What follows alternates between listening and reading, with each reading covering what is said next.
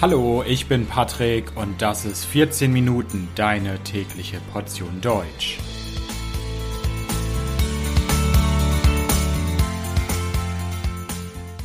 Folge 62 Hochzeitstradition in Deutschland. Hallo, hallo und herzlich willkommen zu einer neuen Folge von 14 Minuten. Ich hoffe, dass es euch gut geht. In der letzten Folge dieses Podcasts, in Folge 61, habe ich über das Heiraten und die Hochzeit in Deutschland gesprochen. Und diese Folge hier ist eine Fortsetzung, könnte man sagen, der vorherigen Folge, der Folge 61.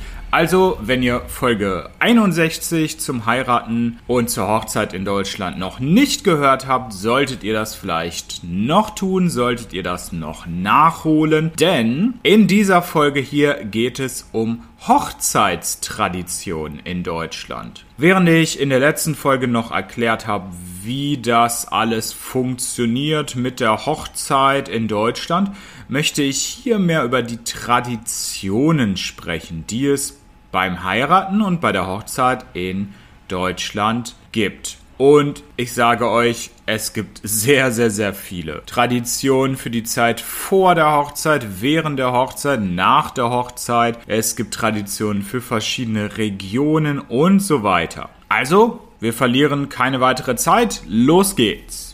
Eine wichtige Tradition in Deutschland ist auf jeden Fall der Junggesellenabschied oder Junggesellenabschied. Junggeselle, Junggesellen ist praktisch das alte deutsche Wort für Single. Und das passiert vor der Hochzeit. Bevor man heiratet, hat man einen Junggesellenabschied. Und das machen die Partner nicht zusammen, sondern jeder Partner lädt seine Freunde ein und macht Party. Oft trifft man sich, man trinkt etwas, man, man geht in Bars. Bei vielen Junggesellenabschieden verkleidet man sich auch und man geht zum Beispiel durch die Fußgängerzone einer Stadt und muss Aufgaben erfüllen. Die sind meistens ein bisschen dumm, ein bisschen peinlich. Das Ganze soll Spaß machen. Ein weiterer Hochzeitsbrauch, eine weitere Tradition, die noch vor der Hochzeit stattfindet, ist der Polterabend. Wenn man poltert, macht man auf eine bestimmte Weise Lärm und Krach, das ist Poltern. Und beim Polterabend geht es darum, dass das Brautpaar Porzellan zerbricht, zerschmettert, kaputt macht vor der Hochzeit, bevor man dann verheiratet ist. Und das soll gutes Glück bringen.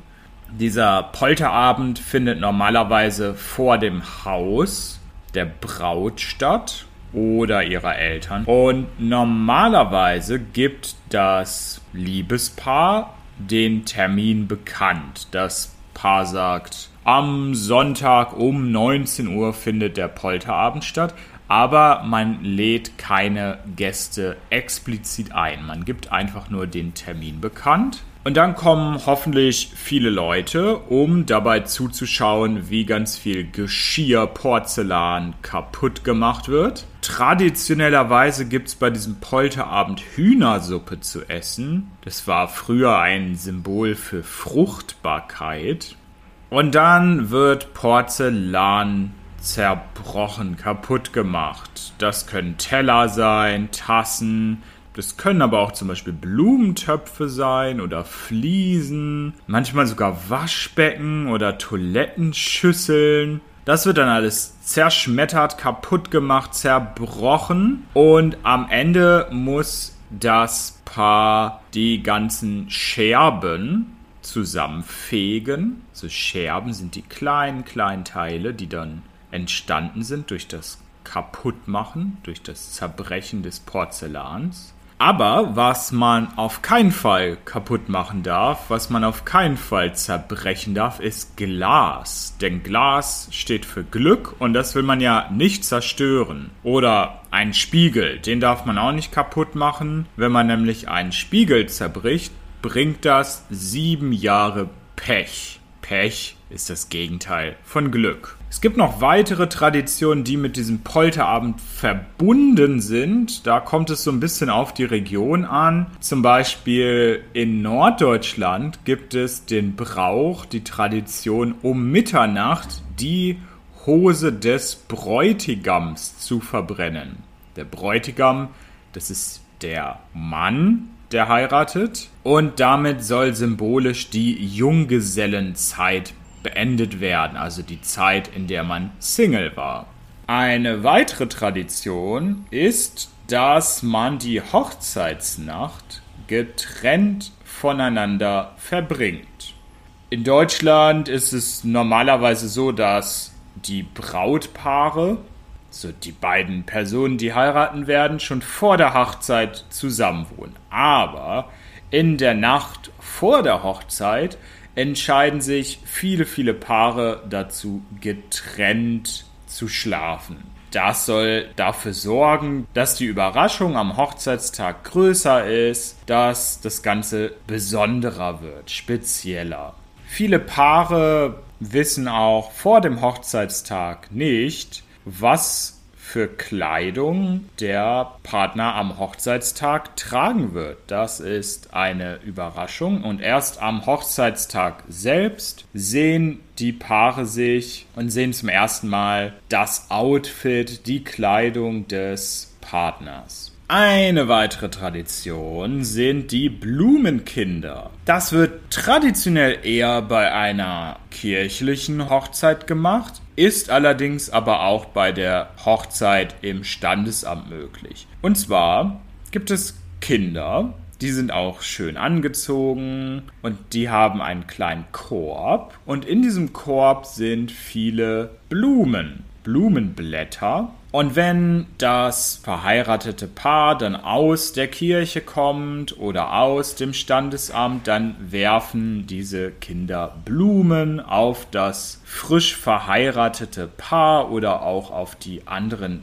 Gäste. Das sind die Blumenkinder. Ein Herz ausschneiden zur Hochzeit. Das ist eine weitere sehr beliebte Tradition in Deutschland. Es gibt ein Herz ein großes rotes Herz, das ist auf ein weißes Bettlaken gemalt. Also ein Laken ist das, was ihr auf eure Matratze, auf euer Bett normalerweise spannt, raufmacht. Darauf schlaft ihr normalerweise.